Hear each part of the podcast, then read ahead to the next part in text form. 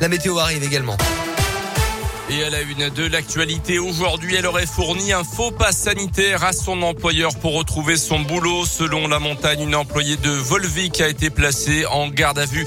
Entendue par les gendarmes, elle avait été suspendue depuis septembre car elle n'était pas vaccinée.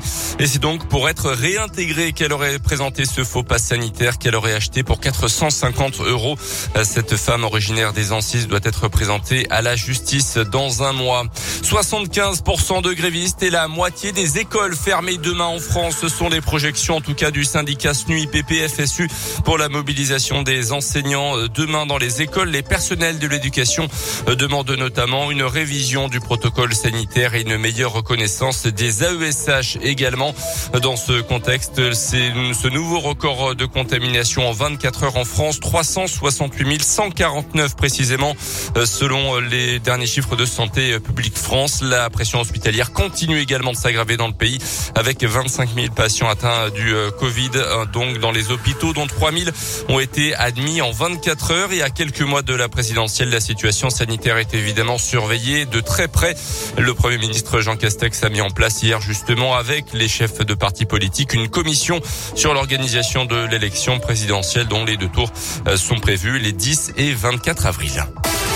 Dans l'actu aussi, c'est parti pour les soldes d'hiver après les ventes privées et autres promotions anticipées. Les soldes d'hiver débutent officiellement aujourd'hui et doivent durer jusqu'au 8 février, mais le contexte s'annonce une nouvelle fois compliqué avec un virus qui oblige de nombreuses personnes à s'isoler et le retour du télétravail obligatoire trois jours par semaine. Certains commerçants auraient donc préféré que les soldes soient repoussés. C'est le cas de Mickaël Chaillot, le président de l'association Cœur de Ville qui travaille dans une boutique de linge de maison rue des Gras à Clermont.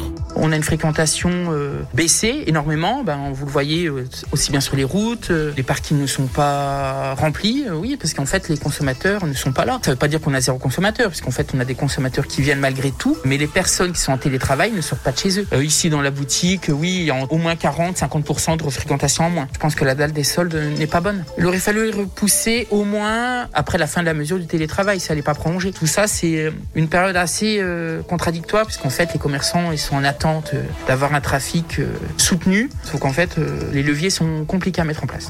Les commerçants ne sont pas les seuls à compter sur les soldes puisque faire venir du monde en centre-ville permet aussi aux cafés et aux restos de refaire le plein, évidemment la décision de l'instance européenne est tombée hier soir. Les rencontres reportées de la deuxième journée des Coupes d'Europe ne seront pas rejouées finalement.